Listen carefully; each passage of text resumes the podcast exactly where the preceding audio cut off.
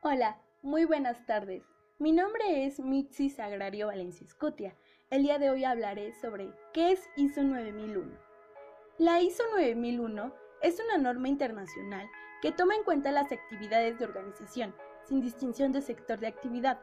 Esta norma se concentra en la satisfacción del cliente y capacidad de proveer productos y servicios que cumplan con las exigencias internas y externas de la organización.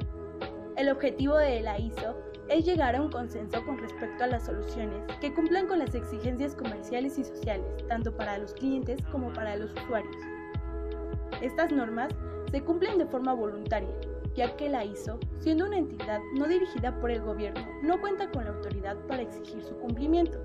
Sin embargo, tal como ha ocurrido con los sistemas de gestión de calidad, adaptamos la norma ISO 9001 estas pueden convertirse en un requisito para una empresa, ya que se mantiene en una posición competitiva dentro del mercado.